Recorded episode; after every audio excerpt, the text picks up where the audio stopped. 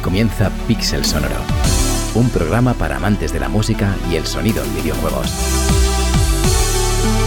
Si te apasiona este mundo, pulsa cualquier botón para comenzar. ¿Nos acompañas?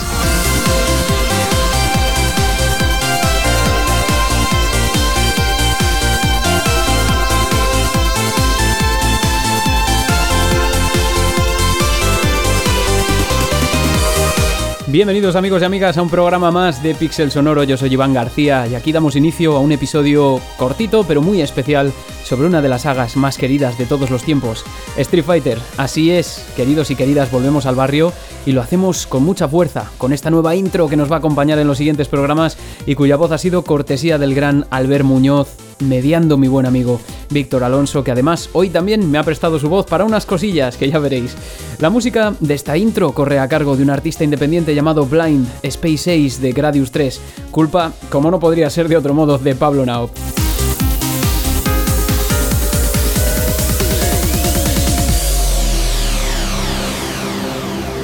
Pero vamos con el tema del programa de hoy. Lo que vamos a escuchar aquí es la prueba sonora de la culminación de una gran vuelta de tuerca que vivió la franquicia Street Fighter a finales de los 90 con la tercera entrega de la serie numerada. Ya digo que de las tres versiones que se lanzaron, Third Strike, la última, al menos en lo musical, fue bastante rompedora, lo que no, no desdice al resto, pero no obstante, si empezamos por el principio, lo cierto es que la renovación de la estética de Street Fighter comenzó en las flamantes placas CPS3 dos años antes, con Street Fighter 3 New Generation. El cambio de Street Fighter 2 al 3 comportó un cambio en el equipo de audio del juego, entre otras cosas. Las famosas composiciones de Yoko Shimomura, Isao Abe y Shun Nishikagi dejaron paso al trabajo de un dúo de compositores excepcional. Por un lado, Hideki Okugawa, que después se quedaría en solitario para hacer The Strike, y por otro, un habitual de los juegos de recreativa, bueno, y de otras plataformas como Super Nintendo, la maestra Yuki Iwai, otra de las figuras indispensables de estos años con Satoshi Ishii también a los efectos de sonido. Pues contaremos brevemente su historia y desarrollaremos el motivo que convierte en especial la música de las tres ediciones de Street Fighter 3 que salieron en esos años, con especial atención a Third Strike.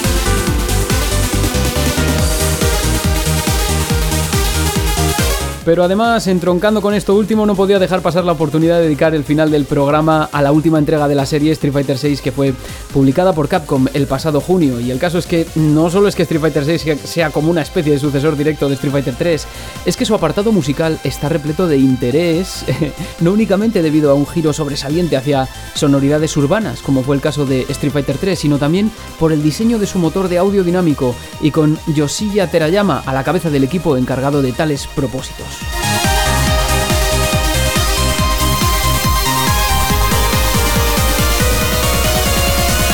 Y encima cierra Pablo Naub con otro cover increíble, como viene siendo la costumbre, lo habitual en él, que os voy a decir ya. Acompañándonos hoy, si no habéis escuchado la música de estos dos Street Fighters o si no lo habéis hecho con atención, por ejemplo, porque vais a descubrir un montón de temas que os van a entusiasmar y buenas historias detrás. Y qué decir si ya habéis profundizado en el corpus musical de estos dos juegos, simplemente agarraos fuerte porque van a salir detallazos súper interesantes. Y dicho esto, nos ponemos la ropa de baile porque nos vamos directos al barrio.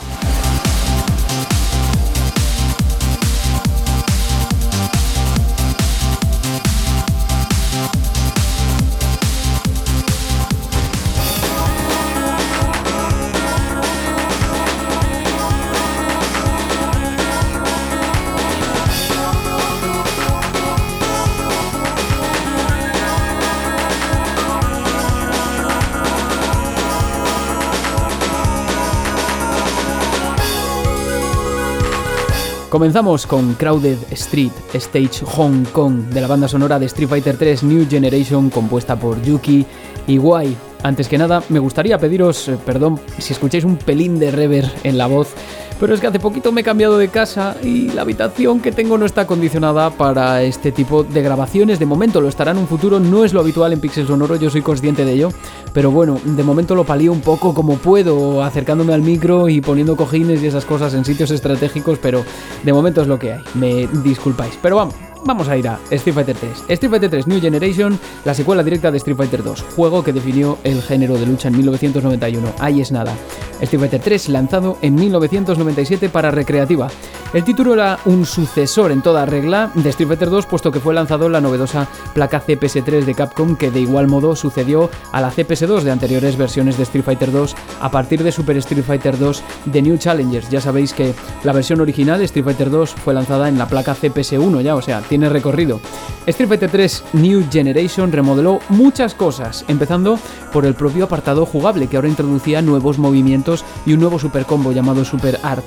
En New Generation, además, algo de lo más importante que incorporó el juego es que solo se mantuvieron Ken y Ryu de los personajes de anteriores entregas entre un total de 10 personajes y en esta entrega el protagonismo lo tomaba una especie de luchador de wrestling bastante musculoso llamado Alex, que ya conoceréis muchos y muchos de vosotras, me imagino y que se me antoja a mí particularmente como si fuese una especie de mezcla de Kenny y Gail, como si los hubiesen metido en una centrifugadora.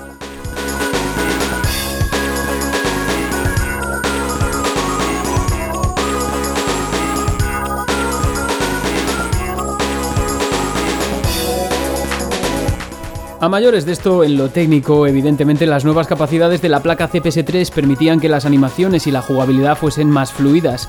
Estas placas estaban dotadas de un sistema de seguridad en CD con una copia del juego duplicada que luego se iba cargando en la memoria RAM, un sistema de seguridad que parecía ser tan confiable como engorroso al parecer.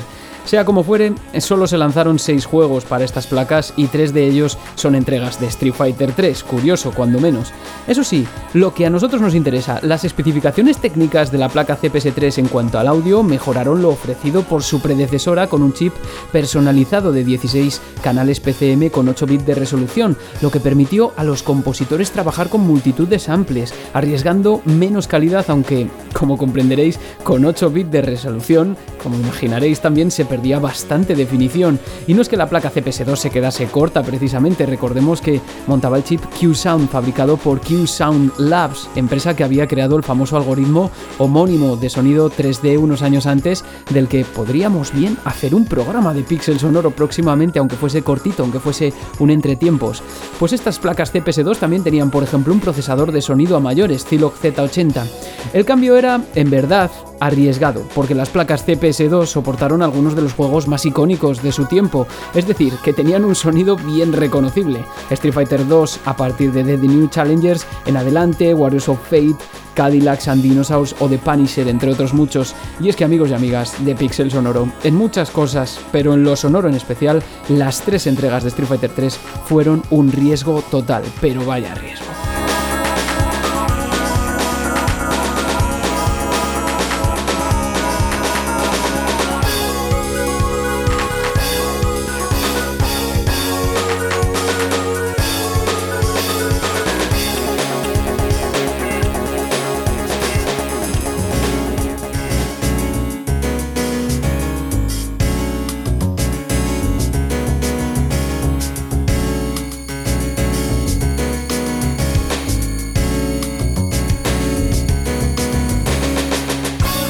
Eres un dramático, Iván, pero ¿cómo va a ser arriesgado el cambio cuando estamos escuchando temas como este Live Alone Stage London de Yuki Wai? Por favor, pero si esto es un musicón.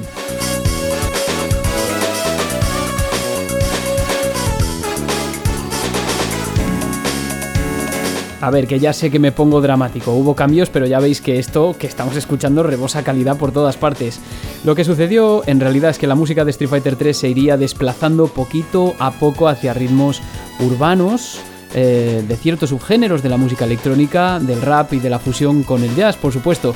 Sin duda, una aproximación muy diferente a la de su predecesor, con temas como este que estamos escuchando, Live Alone de la gran Yuki Iwai, toda una veterana ya en aquella época con más de 6 años de experiencia en Capcom. Iwai Yuki había ingresado en la compañía en 1991 y desde entonces su producción musical en la década de 1990 dejó trabajos increíbles. Fijaos, ¿eh? Final Fight 2, Mega Man X, Mega Man X2, Aladdin, todos ellos de Super Nintendo, o X-Men vs Street Fighter, entre otros. Hasta 1996, de hecho, firmaba como Sato, puesto que su apellido de familia es Satomura, no Iwai. Este lo recibió al casarse con el compositor Takayuki Iwai, otro de los pesos pesados de Capcom de aquel tiempo, y ambos trabajaron después, además, en la música y el sonido de Street Fighter Alpha 3.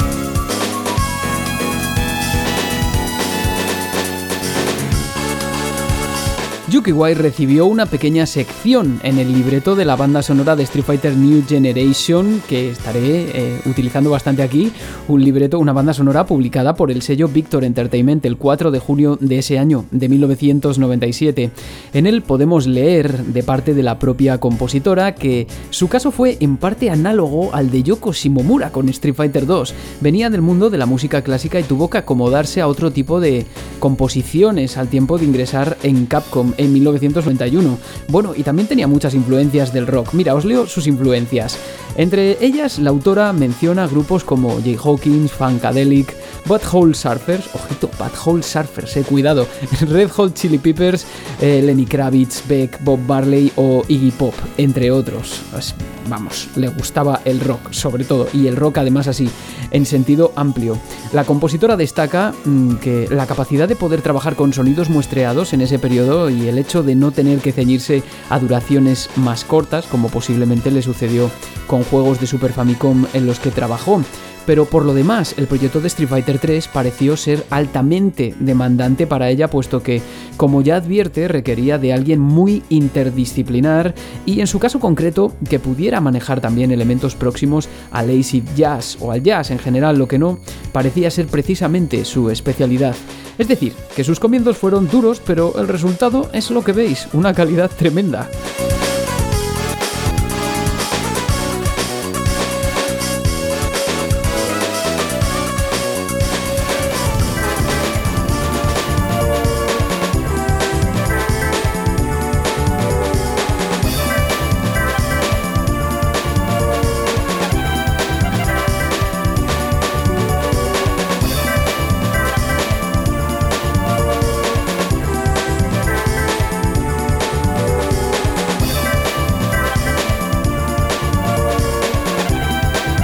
あ2 de Yukiwai, pues tocaba ahora una de Hideki Okugawa. Esto es Sharp Eyes Stage Japan 1, un tema que me encanta. Bueno, en resumen, un planteamiento bastante diferente para Street Fighter 3 New Generation que heredaron tanto la siguiente entrega, Second Impact, como también Third Strike, y especialmente esta última, que se lanzó dos años más tarde con un importante lavado de cara respecto a Second Impact, que era más pues como una especie de actualización del anterior y que además se había lanzado en el mismo año, en 1997. Saturday. Estamos escuchando un tema de Hideki Okugawa, como he dicho, quien había ingresado dos años más tarde en Capcom que Yuki Iwai, pero lo cierto es que su producción, hasta el lanzamiento de Street Fighter 3 en 1997, no le va a la zaga, con juegos como Dungeons and Dragons Tower of Doom, Alien vs Predator o Dark Stalkers The Night Warriors.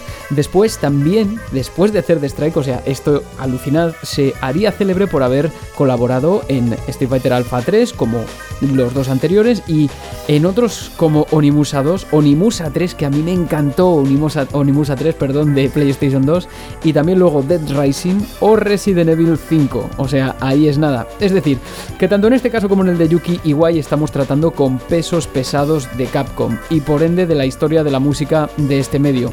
Aun con todo yo diría que se encuentran en un segundo plano en, comparación con otros eh, más célebres, a pesar de haber creado música maravillosa. Y aquí la prueba, aquí estamos para En el libreto de la publicación oficial de la banda sonora de Street Fighter 3 antes mencionada, Hideki Okugawa ratifica el carácter arriesgado del nuevo enfoque que se le quiso otorgar a la música, en primer lugar por no contener referencias a los temas de los personajes de Street Fighter 2 que ya se habían popularizado sobremanera por entonces. Esto, como él mismo afirmaba, pues parecía necesario para cambiar la imagen de Street Fighter 3.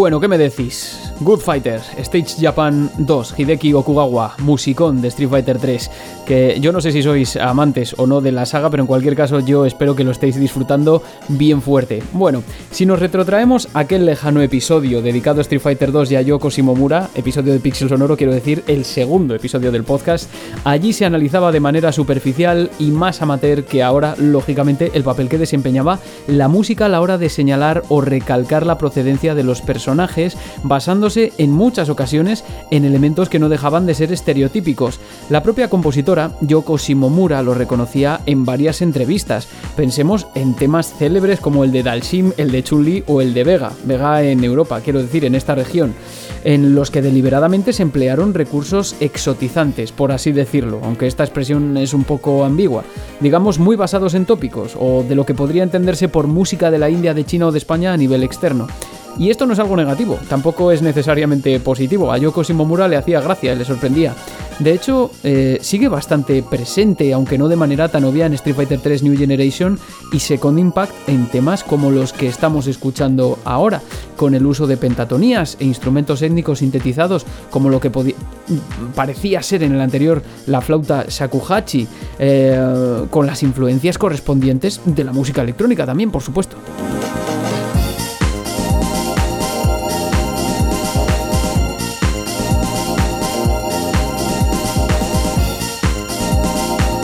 Pues eso, que siga la fiesta. Y es que en 1991, año de publicación de Street Fighter 2, este recurso era algo habitual porque permitía a la música añadir una capa de información extra sobre el personaje y el escenario, digamos, en un momento en el que la tecnología no permitía la abundancia de detalles.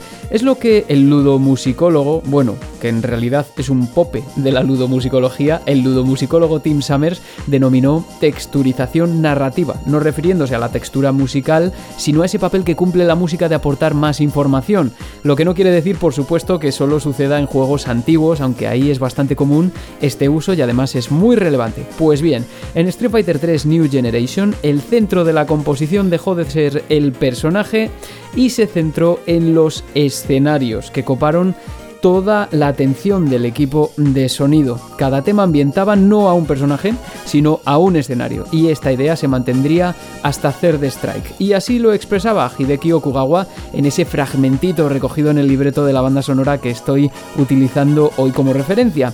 El compositor además remarca que era un amante de lazy jazz, aunque estuviese pasado de moda en aquel momento según él, y que disfrutaba mucho del Latin Jazz y de la bossa nova.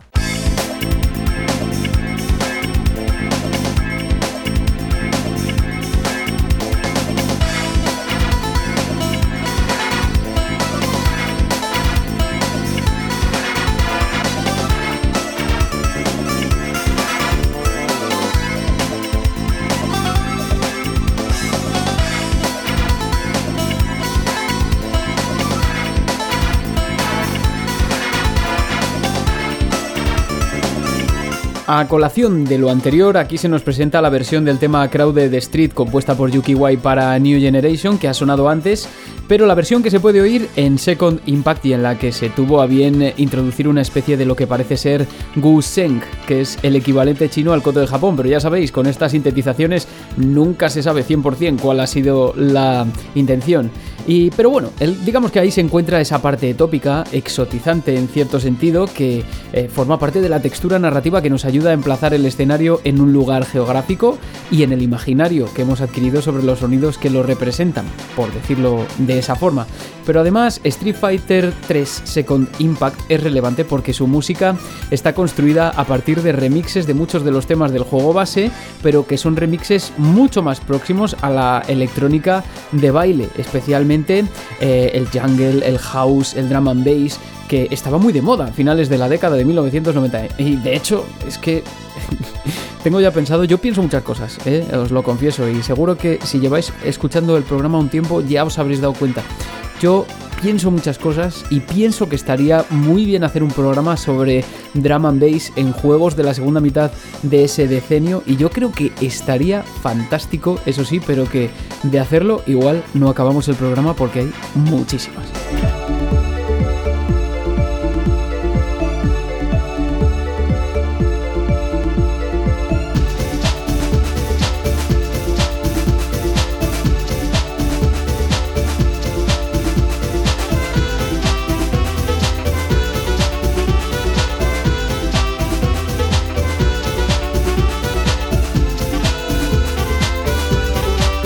Y hablando de versiones increíbles, estamos escuchando la versión Second Impact de uno de los temas más representativos, más famosos de Street Fighter 3 New Generation. Esto es Yassi New York City y después vendrá Pablo Naob con material bastante interesante sobre este tema.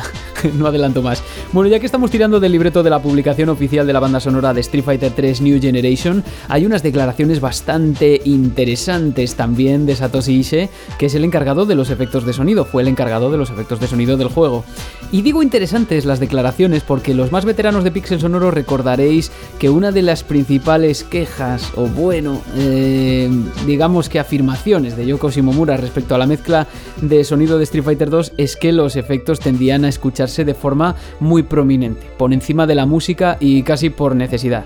Básicamente, los compositores y diseñadores de audio tenían en cuenta los lugares donde iba a jugarse el juego, es decir, posiblemente en grandes salones de máquinas recreativas en los que todos los sonidos emitidos por las máquinas tendían a mezclarse. ¿Habéis pensado en ello? ¿En cómo afecta esto a la forma en la que escucháis el audio cuando habíais cuando estuvisteis en una sala de recreativos o si tenéis la suerte de poder estar si estáis ahora. Pues bueno, reparemos en la importancia que tiene eso desde el punto de vista de cómo recibes tú el sonido, porque eso casi pertenece al ámbito fenomenológico y es muy difícil de analizar. Pero bueno, esto es lo que decía la compositora en el set de entrevistas efectuadas por Karen Collins para el documental VIP. Y también eh, fue algo que cambió con respecto a Street Fighter 3 New Generation, tal y como declaró el propio Satoshi Ishii, y es que en esta ocasión fue la premisa del equipo de sonido alcanzar una mezcla equilibrada entre los efectos y la música, de tal modo que se pudiese escuchar cada uno con claridad en función de su protagonismo. Por ello, si interpreto bien la traducción del texto, que no sé cómo de precisa será, os lo, confieso porque no sé japonés y tengo que tirar de traductores, pues bueno, vamos a fiarnos, ¿no? Pero en base a esa traducción, digamos que se programaron pequeños altibajos en la música, muy lejos de lo que había sido el estruendo de los efectos de sonido en la lejana placa CPS-1 que montó Street Fighter 2. De hecho, me he tomado la libertad de capturar un fragmento de la pelea contra Dalsim, una de las primeras en Street Fighter 2, para que escuchéis cómo se oyen los elefantes.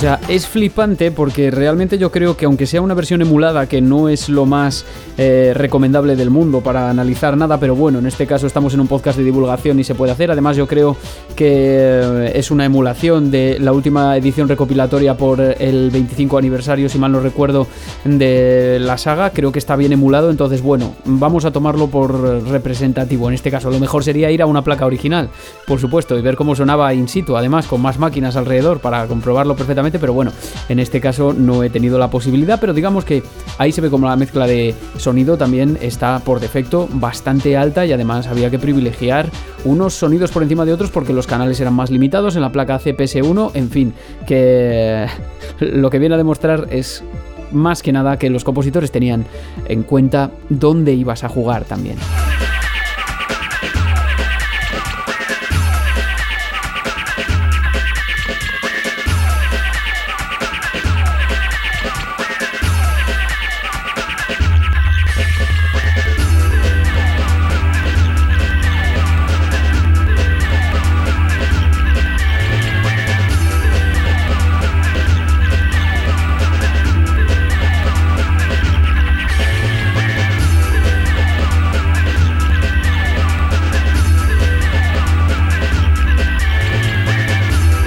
Del 25 aniversario, digo yo, sí. Del 30 aniversario ya. ¿Quién no se siente viejo con estas cosas? Madre mía.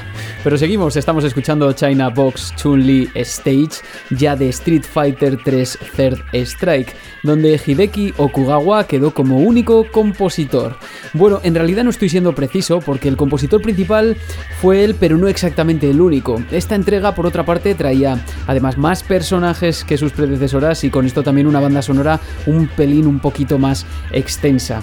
Por añadido, como ya he dicho, con Third Strike llegó el giro completo de Street Fighter a lo urbano y esto nos interesa mucho aquí porque en Third Strike seguimos encontrando también una fusión bastante curiosa entre el jazz y otros subgéneros de la música electrónica que ya hemos mencionado como el drum and bass, el techno, el house o el jungle, pero con una diferencia muy notable. Para esta entrega, sus creadores se inspiraron directamente en la estética del hip hop, tanto para el apartado gráfico como para el apartado sonoro. Esta estética, proveniente del movimiento hip hop que se inició en la década de 1970 aproximadamente, constaría principalmente de cuatro pilares: rap, graffiti, breakdance y DJ. Y yo creo que esto impregna bastante el diseño de Street Fighter 3 Third Strike, pero también impregna mucho la, la construcción de sus temas musicales. Hay música súper increíble en esta entrega.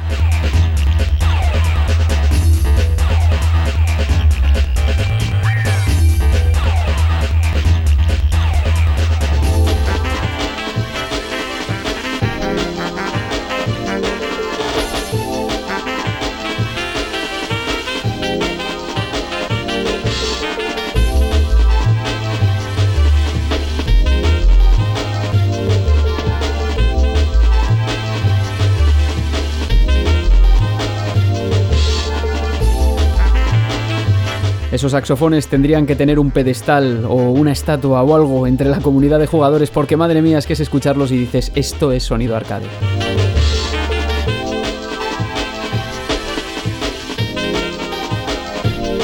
Este track, Snowland Necro and 12 Stage, o sea, del escenario de Necro y 12, es casi una demostración sonora de todo lo que veníamos diciendo, ¿no? Con esa fusión. Y eso no es nada. Esta banda sonora, que también se centra en los escenarios en lugar de los personajes, tiene pistas como Jazzy New York City 99, que es una versión de la anterior Jazzy New York City que habíamos escuchado también, que comparten Alex y Ken. Otros temas como Killer Moon del escenario de Akuma. Beats in My Head, que me flipa, del escenario de Elena, o Spunky, del escenario de Makoto, que son, bueno, todos de mis favoritos, pero sigamos porque si algo hizo especial a este juego fueron las músicas de la escena introductoria, de la música del menú y de los créditos finales. No sé si conocéis la historia. Y es que resulta que en la búsqueda de esa estética rap para el apartado musical, en el equipo de desarrollo consideraron la posibilidad de contratar a un rapero profesional para que compusiera unos temas que iban a convertirse en las canciones completas fuera del juego. Sorprendentemente, en lugar de buscar en ciudades estadounidenses como Nueva York o Detroit, en Capcom decidieron ir a Canadá a por su nuevo músico estrella y para ello propusieron una serie de audiciones bastante difíciles en las que se presentaron varios artistas de rap relevantes en ese territorio, entre ellos un rapero de Toronto llamado Desmond Francis, cuyo nombre artístico es Infinite. Él mismo contaba los pormenores en una entrevista concedida al podcast Entertainment Report en el año 2020 y aquí os lo voy a poner yo también. Creo que nadie estaba preparado. Bueno, todo el mundo estaba preparado, ¿sabes? Pero el beat que pusieron para que rapeáramos encima, realmente no sabíamos cuál iba a ser. Fue como un videojuego súper rápido, un ritmo súper rápido. Tum, tum, tum,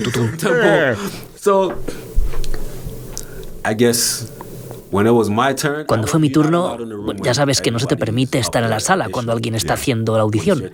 Cuando te toca, te llaman a la sala y solo les ves allí sentados en una mesa con un bolígrafo y tú estás en medio del escenario.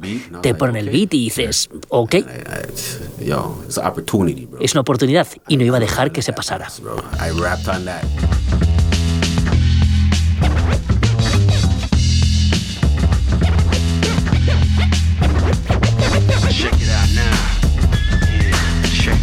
Escuchamos el tema Let's Get It On compuesto por Desmond Francis Infinite para Street Fighter 3 Third Strike. I know you got your options, so pick the right thing. Some choices to make you mad, records to bring them just hooked on it. Dark bodies who want it. I don't know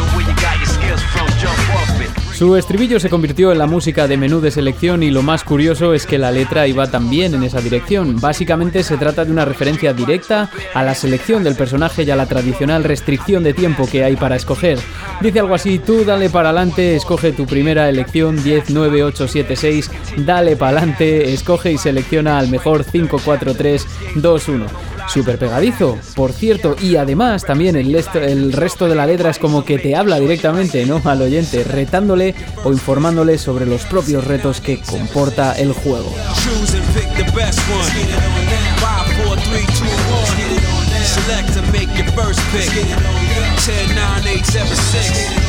Choose and pick the best one. 5, 4, 3, Select and make your first pick. 10, 9, 8, 7, 6. Choose and pick the best one. 5, 4, 3, 2, 1. Por supuesto, esto no quiere decir que la compusiese toda tal cual está Desmond Francis, ¿no? Sino que hubo un proceso de producción. Pero de momento sigamos, sigamos como dice la letra, sigamos entonces como dice la canción. Desde luego que eh, Francis también es cierto que se lo tomó como una auténtica oportunidad y lo aprovechó, pero eso no quiere decir que todo fuese fácil. Al contrario, y es que casi sin demasiada mediación, una vez escogido en Capcom, le instaron a crear tres temas en el menor tiempo posible. Me dijeron un domingo, mañana tienes estudio. Vamos a ir al estudio y queremos que grabes tres canciones. Tres canciones que no estaban escritas todavía. Y yo en plan, ¿cómo voy a hacer eso? Es decir, o digo que no puedo hacerlo, que no tengo esas tres canciones y la oportunidad se fue al garete, o empiezo a escribirlas ahora mismo. Así que dije, allí estaremos. Nunca lo había hecho antes, pero escribí tres canciones en menos de 24 horas.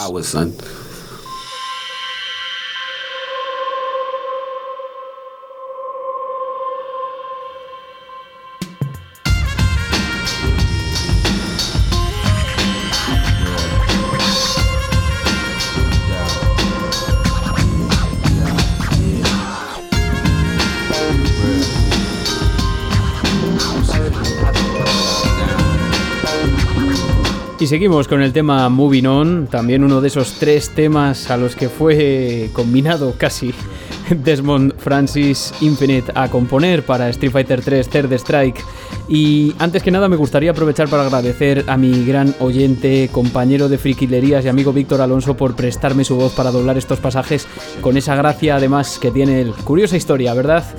Como habréis anticipado, Infinite lo consiguió, más que eso, para mi gusto. Creó tres temas antológicos dentro de la franquicia, como he dicho, no es que lo haya producido todo él seguramente, pero gran parte es muy posible. Let's Get It On, el anterior era uno, por supuesto, otro es el que estamos escuchando ahora, consagrado a los créditos finales, mucho más relajado, y otro fue Third Strike, el tema de la secuencia premenú principal. Por añadido, y algo que es costumbre en géneros como el rap, Infinite eh, aprovechó para incluir en estas canciones también samples de temas de otros artistas, como sucede eh, con este pequeñito sample de James Brown que os voy a poner ahora de un tema llamado Get on the Good Food de 1972 que apareció en el tema anterior que hemos escuchado, en Let's Get It On.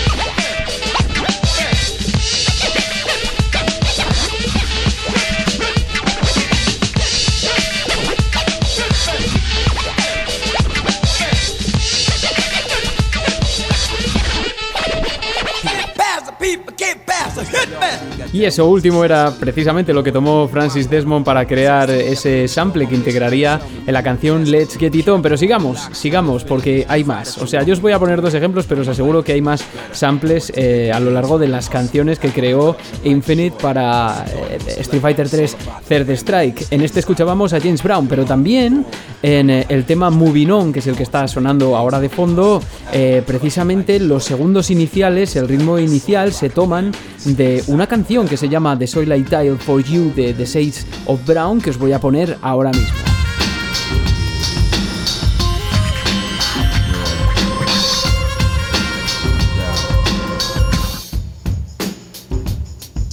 Y este es el sample.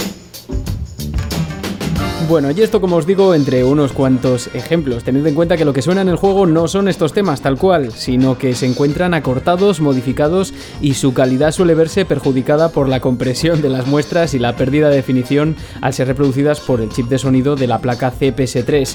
Acordaos de la entrevista que tuvimos hace poquito aquí con Alberto Macalvi y el modo en el que se programó la música de Radical Bikers y lo que nos contó con respecto a las diferencias de calidad entre la versión arcade y la versión de CD, más o menos que la RAM era muy cara en aquel tiempo y había que aprovechar cada resquicio, y que los samples musicales, las muestras, constituían material que no se podía reciclar casi de ningún modo, con lo cual tenían que ocupar el mínimo espacio posible y la música como que estorbaba en cierto sentido, ¿no?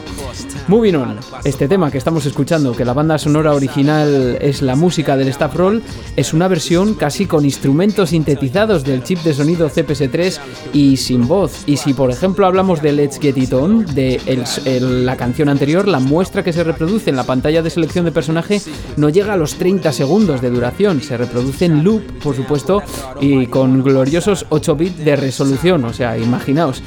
Y la verdad es que estamos llegando un poco al final de esta sección, pero todavía nos queda por hablar del eh, tercer tema que se compuso Infinite para Street Fighter 3 Third Strike, pero creo que me lo voy a reservar para el final con vuestro permiso y ahora lo que vamos a hacer es cambiar un poquitico de tercio. Now my life's much better, now we on some bigger things But we hustle forever, I cut your life short Cause you thought you was clever, it's all about the family. We stay inside it forever. Yeah.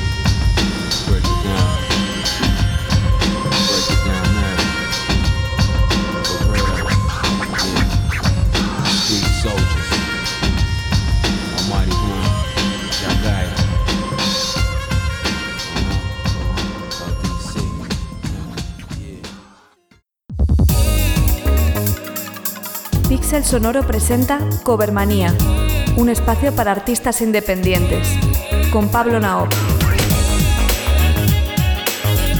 Amigos y amigas, aquí llega una semana más a sacarnos del ambiente urbano, del hip hop y de las peleas de los barrios el gran Pablo Naop con Covermanía. ¿Cómo estás, Pablo? ¿Qué tal? Muy bien, Iván, un gusto para hablar de este juegazo en esta ocasión. Un gusto estar de vuelta. La verdad es que no me, no me esperaba este tema en lo más mínimo, pero te lo escogiste muy bien, la verdad. A ver, es eh, la intrahistoria. Eh, si me escucháis con un poco de rever es porque últimamente llevo una vida un poco agitada, me he cambiado de piso, etcétera, etcétera. Entonces eh, tengo como muchas tareas ahora mismo y no estaba planeado este episodio sobre Street Fighter 3, Street Fighter 6, pero mm, como encontré ese hilo conductor y me parecía una historia chula y todo eso, yo mm, de repente de un día para otro le llamo a Pablo, que eso suele pasar bastante, y le digo, oye Pablo, ¿quieres hacer un cover manía de no sé qué?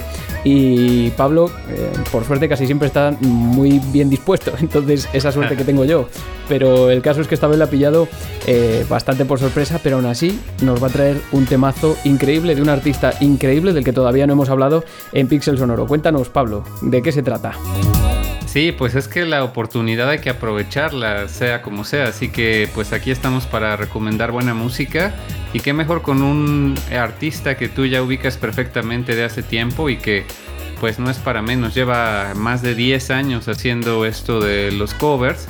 Su nombre es Carlos Ini y quizás lo conozcan mejor por su seudónimo Insane in the Rain Music, que básicamente desde los 13 años aproximadamente, ahora tiene 25, ha estado produciendo covers en su canal de YouTube y ha sido increíble ver su crecimiento como artista y cómo toda esta escena de los covers en YouTube realmente lleva a la gente a profesionalizarse y a volverse unos músicos muy profesionales y, excelentes en todo lo que hacen, ya no solo covers. ¿Tú tienes ese contexto? Sí, por supuesto, y además te debo confesar que Insane in the Rain es uno de los artistas que más me he puesto yo de fondo, sobre todo yo cuando aprovecho para escuchar música también mucho es trabajando, es cuando estoy leyendo. Por ejemplo, no, que no le, puedo, no le puedo prestar toda la atención que a mí me gustaría, pero como estoy mucho tiempo leyendo en mi día a día, pues la verdad es que se convierten en, compañeros ideales. Y en este caso, eh, los discos que tiene en Spotify, por ejemplo, que se titulan Year, lo que sea, ¿no? Año tal, tiene hasta 6 o 7, creo, que son todo versiones de jazz, de videojuegos. Y, a mí es que me parece me parecen unos arreglos. hay algunos mejores que otros, desde luego, pero a, a mí tiene algunos arreglos espectaculares que disfruto muchísimo escuchándolos. Y precisamente el tema que viene hoy a colación, Pablo, es uno de esos temas. Sí, es el tema de Jazzy New York City 99 que como su título lo indica, pues se presta perfecto para el estilo de Insane in the Rain. Él es multiinstrumentalista, como ya bien dice, se especializa en arreglos de jazz, aunque principalmente es saxofonista.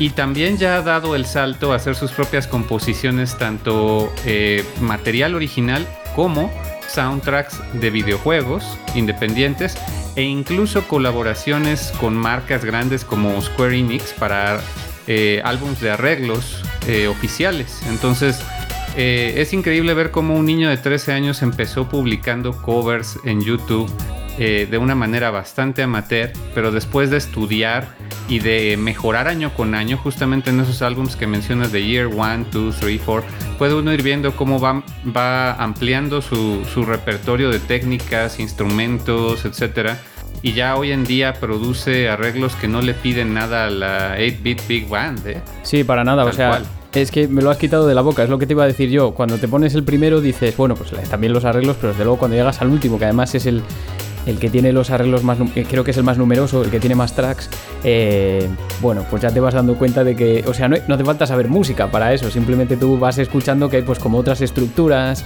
que las zonas de improvisación están, y sobre todo las grabaciones tienen más calidad, no sé cómo decirlo, ¿no?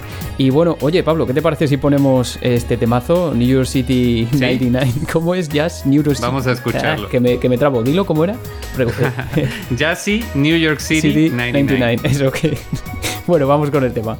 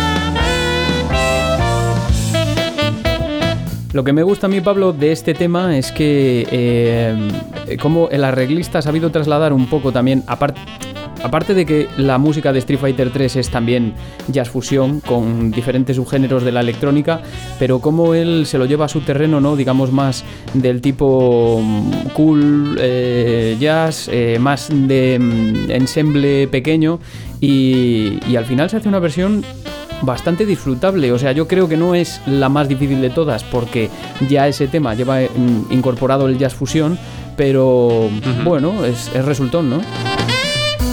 Sí, es muy digerible y pues sí, realmente se escoge un tema y un juego que de por sí ya se prestan bastante para el jazz, eh, pero no por ello eh, brilla menos este arreglo, la verdad es de su año 6. Ya posterior a eso, pues ha publicado incluso álbumes dedicados a, a franquicias específicas, pero por ahí de su año 6 yo calculo que fue hace 5 años ya. Y, y, y, ya se veía una mejora considerable y una calidad bastante buena. Yo llevo un tiempo escuchando estos álbumes. Oye Pablo, ¿y a ti, a ti Street Fighter 3 Third Strike qué te parece? Pues a mí me parece que es un juegazo, es eh, un clásico en la, en la escena de los fighting games y sobre todo ya estoy esperando escuchar el resto del episodio porque quiero ver cómo le haces justicia a Yuki Iwai que aunque este tema de Jazz in New York City no es de ella, es de Hideki Okugawa, el otro compositor. Sí. Yuki Iwai prácticamente es la madre de toda la música de los arcades durante esa época del, del CPS2, o sea, del, del- de las eh, placas de Sí, Capcom totalmente. que tuvieron juegos de, de- que tú entrabas a un arcade y escuchabas Yuki Iwai por todos lados. Así fuera con Mega Man Power Fighters, así fuera con Street Fighter X-Men, con Marvel vs. Capcom, Sí. con Street Fighter 3, Además, o sea, Como, Toda además, como, como, hemos visto en el, en el episodio, hay también una especie de romantización en lo que es el sonido de esas placas, ¿no? Del audio comprimido, de, de- de cómo se pasa de, de- de una versión de Infinite que está bien grabada en estudio, pero luego se inserta en el juego sampleada, con pérdida de calidad, pero no sé, es un sonido tan distintivo que, que enamora, desde luego. Y nada, Pablo, muchísimas gracias por haber venido a otro Pixel Sonoro. Te emplazo para el siguiente programa, que ya adelanto que va a ser una entrevista, una entrevista cósmica, muy disfrutable. Ya lo vais a ver todos y todas. sí. Muchísimas gracias, Pablo, por venir. no, gracias a ti, Iván, y a todos los que nos escuchan.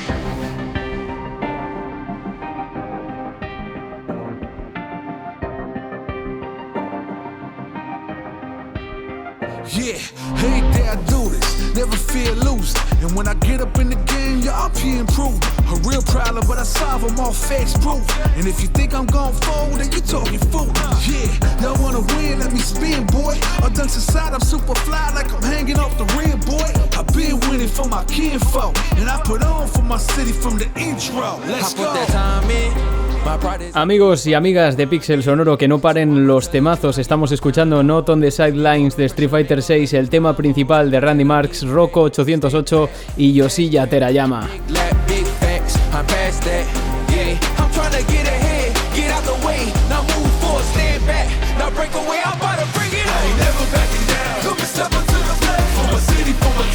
Y es que lo que vamos a hacer ahora es dar un salto al presente más inmediato, desde 1999 hasta junio de este mismo año en el que fue lanzado Street Fighter VI, la última entrega de la serie que además ha tenido una acogida muy positiva por parte del público y de crítica y que es una vuelta a los escenarios más urbanos de la saga, también en lo musical, como ya sucedió con Street Fighter 3, es como una especie de paralelismo. De hecho, ambas bandas sonoras guardan eh, varias similitudes, como igual estáis percibiendo en este tema que suena de fondo.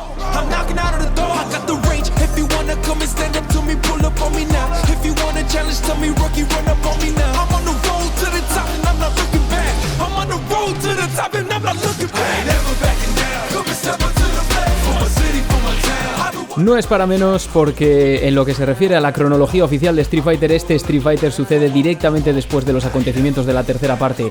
Vuelven algunos de los luchadores clásicos de esta saga con un aspecto un tanto más maduro, como sucede con Ryu, con Chun-Li o con Ken, y aparecen otros como Luke, que protagoniza la portada del juego para formar un total de 22 luchadores, muy por encima, eso sí, de Street Fighter 3 The New Generation.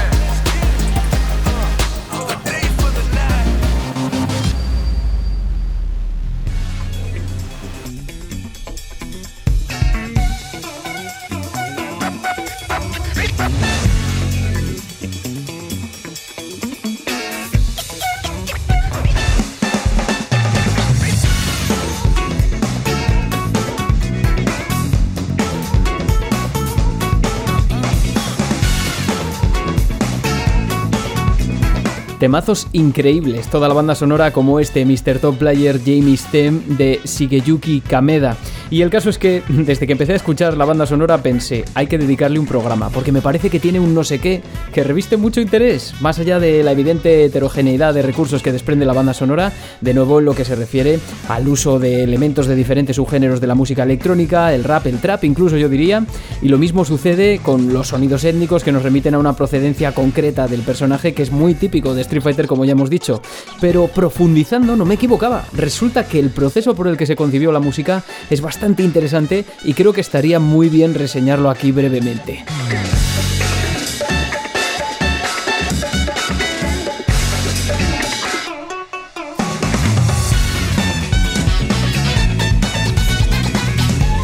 Es que esto es para ponerse aquí a bailar directamente.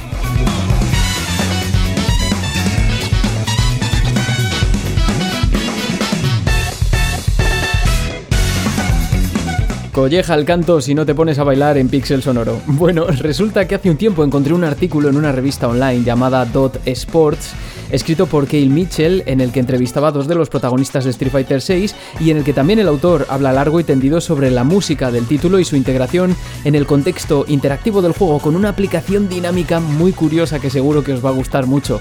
La verdad es que la música es cierto que siempre ha sido un apartado muy cuidado por Capcom en todos sus juegos y Street Fighter VI no es la excepción, pero con la sexta entrega es cierto que igual se ha querido ir un poquito más allá que con las anteriores.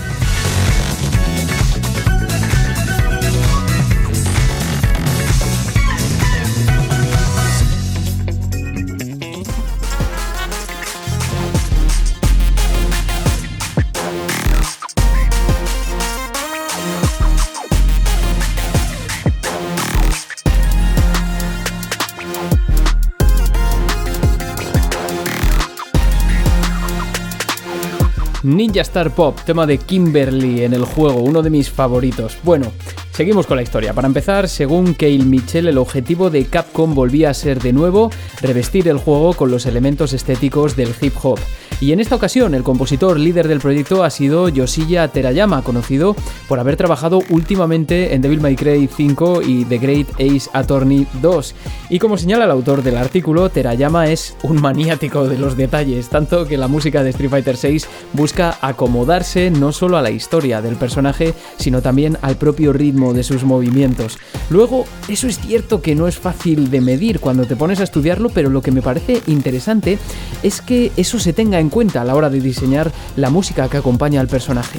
Además, el propio Terayama comunicó a Dot Sports que habían trabajado especialmente en la primera impresión que se causaba a los jugadores cuando jugaban, y por eso cada modo de juego tiene un tema específico con un sentido específico, lo que él denomina estética más allá del inicio. Fijaos qué curioso este concepto.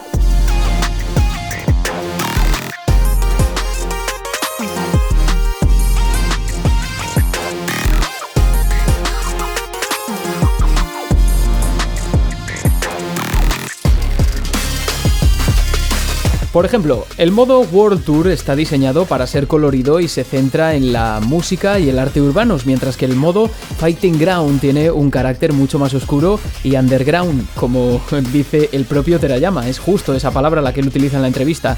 Y esto parece que fue consecuencia del propio proceso de trabajo del equipo que funcionó aislando elementos del diseño del juego, de modo que cada apartado musical se diseñó para esos trozos en concreto porque igual no había más.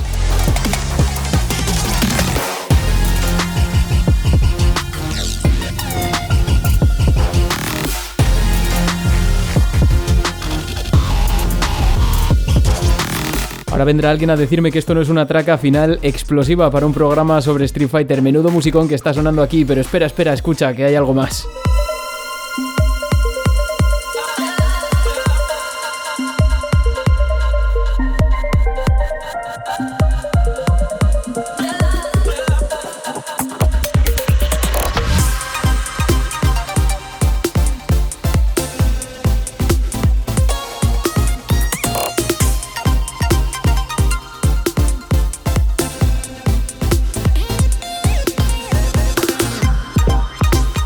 Little Girl, tema de Chun-Li, ya veis que es, es que es uno de mis favoritos. Estoy grabando exactamente a la 1 y 7 de la mañana y no sé si ir a por una copa ahí a la cocina, fijaos lo que os digo de cómo me lo estoy pasando. Bueno, al final, como recoge el propio medio de boca de Takayuki Nakayama, el director del juego, es el núcleo de la filosofía de Street Fighter, que cada entrega numerada tenga algo nuevo.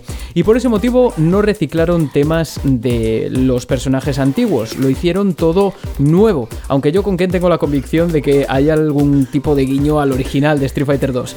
Después de mucho tiempo buscando una esencia de la música de los anteriores juegos de Street Fighter, Nakayama y Terayama decidieron que la dirección principal sería, una vez más, la estética del hip hop, que a nivel musical ya sabéis que puede involucrar rap y también música de DJ o algunos recursos de DJ. Visualizamos a cada personaje caminando por el barrio delante de todo el mundo y nos imaginamos qué tipo de música les iría bien, comentaba Nakayama. Por ello, no reciclaron exactamente elementos de los temas de los personajes míticos, pero sí que aislaron lo que les hacía diferentes, lo que les distinguía. En el caso de Chun-Li podría ser el uso de la pentatonía, de la que hablábamos en aquel lejano episodio dedicado a Street Fighter 2 y en otros como el de Dalsim, sin duda el empleo de los instrumentos y de modos que claramente hace la composición identificable con la música de la India, aunque de una forma bastante eh, estereotípica. Me recuerda mucho a Bollywood. Lo mismo con el de Honda también y con otros tantos. Al final es algo habitual. Total, que a pesar de ser un juego nuevo, esa texturización narrativa de la que hablaba Tim Summers, de la que hablábamos antes, sigue estando presente para que la música refuerce los significados que se le quieren transmitir al jugador.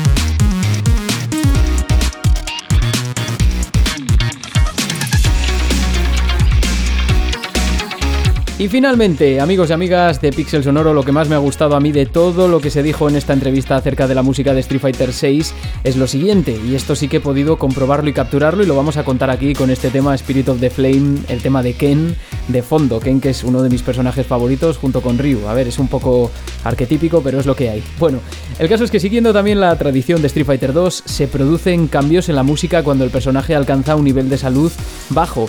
En Street Fighter 2, por ejemplo, y en sus versiones subsiguientes, lo que sucedía es que la música se aceleraba, algo en mi opinión bastante molesto si se tiene en cuenta que las partidas duran relativamente poco en versiones como Super Street Fighter 2 Turbo y más si eres un manco como yo, total, que cuando menos te das cuenta ya está la musiquita ahí acelerada y te pones de los nervios. Pues bien, en Street Fighter 6, cuando eso sucede, la música cambia para transmitirle al jugador una sensación de peligro y urgencia, excepto para Ken, que sucede lo contrario y le quisieron dar como un aire como más cool, no sé, es lo que hay.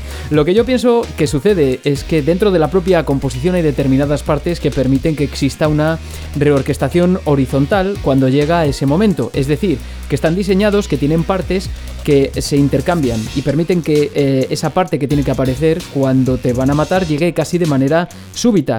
Y lo que he hecho yo es realizar una captura de juego para que escuchéis claramente cómo esto funciona por si no habíais reparado vosotros en ello. Esto es Ryu contra Kimberly, atentos. Ahí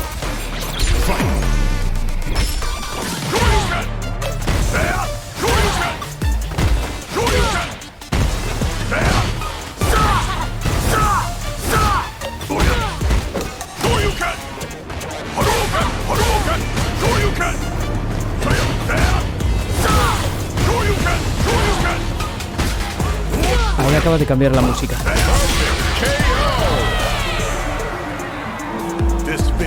¿Os habéis dado cuenta? ¿No? Otro round, venga.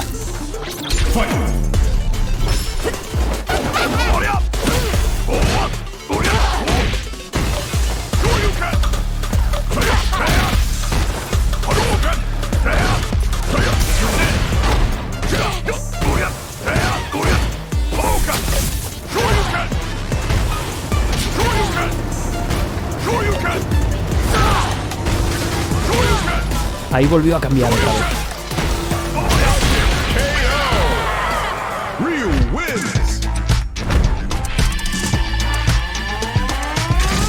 Mola, ¿verdad? Pues existen otros detallitos pequeños, como por ejemplo que si juntas a dos Kimberly y realizas el movimiento superar nivel 3 con ambas, el tema de fondo empezará a reproducirse con voz y letra añadidas, como para darle un plus ahí de ánimo, ¿no? Lo dicho, detallitos que lo hacen todo y que seguramente son culpa de Terayama, como se decía ya en este artículo. El caso es que el equipo de desarrollo y de sonido también de Street Fighter VI quiso crear un producto heredero de esa concepción estética detrás de Street Fighter 3 en cierto modo. No en vano, Nakayama de hecho dijo que si por él hubiese sido el tema de Ryu sería el de Street Fighter 3 New Generation y al menos en lo musical no me cabe duda, consiguieron convertir una pelea de barrio en puro arte urbano.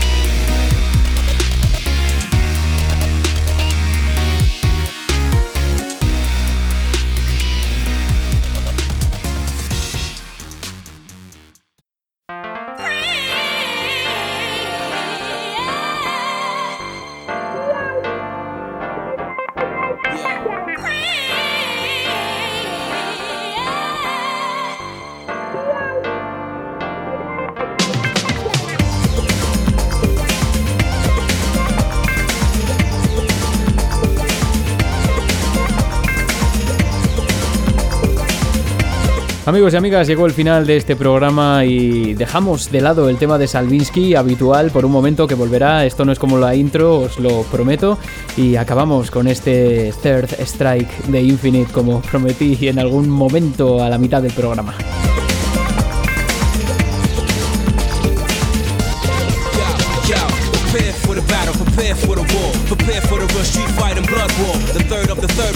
Y querría dedicar este final tan marchoso a agradecer a todo el mundo que sigue apoyando el podcast. Mirad, los últimos meses, por cuestiones personales de variada índole, han sido bastante trepidantes, emocionantes a veces, pero bastante duros para mí.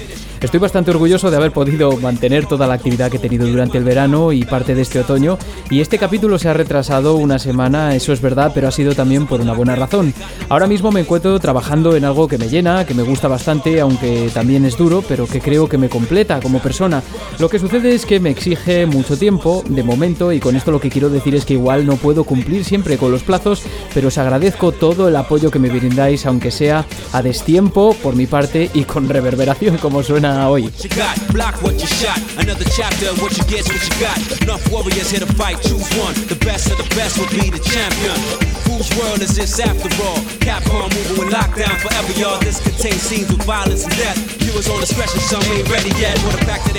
También suelto toda esta parrafada que nada tiene que ver con Street Fighter y su increíble música, porque como sabréis muchos y muchas, el podcast ha sido nominado a tres categorías en la próxima edición de los premios al Podgaming organizados por Game Elch y la iniciativa Podgaming, con gente como Bernie a la cabeza que se han metido un currazo gigante. Las categorías han sido Mejor Sonido, Mejor Podcast Individual y Mejor Podcast de la Comunidad. Este último me parece importantísimo porque habla de la valoración que le dan al podcast los propios miembros de la comunidad de podcasters de videojuegos. Porque Pixel Sonoro no es un podcast masivo, ni lo quiere, ni lo persigue. Son muchos los que me dicen que hay partes del programa que no entienden o que les aburren o que pierden el hilo. Como me decía Alberto del grupo de Sin Pelos en los Beats, que me lo decía con buenísima intención el hombre y le mando un saludo gigante. Y también Iván, que dirige ese podcast que llevo siguiendo tanto tiempo y lo prometido es deuda, además, que prometido un saludo. El caso es que es verdad, es así, pero es que Pixel Sonoro es lo que es y lo que le hace único. Nunca llegaremos a una gran audiencia como para estar en estos premios eh, votados por el público, para nada, ni es el objetivo, pero oye, que te coja la propia comunidad y te brinde este apoyo, no tiene precio, y más cuando te has esforzado por mantener el podcast luchando también contra otras adversidades personales que he sufrido últimamente. Así que sí, queridos y queridas oyentes, gracias, millones de gracias. Seguiremos cuando se pueda con esta tercera temporada, con el tercer ataque, como dice la canción que tenemos de fondo. Y ahora, ya sea en el barrio o en la comodidad del hogar, a todas partes y siempre con música. Hasta la siguiente.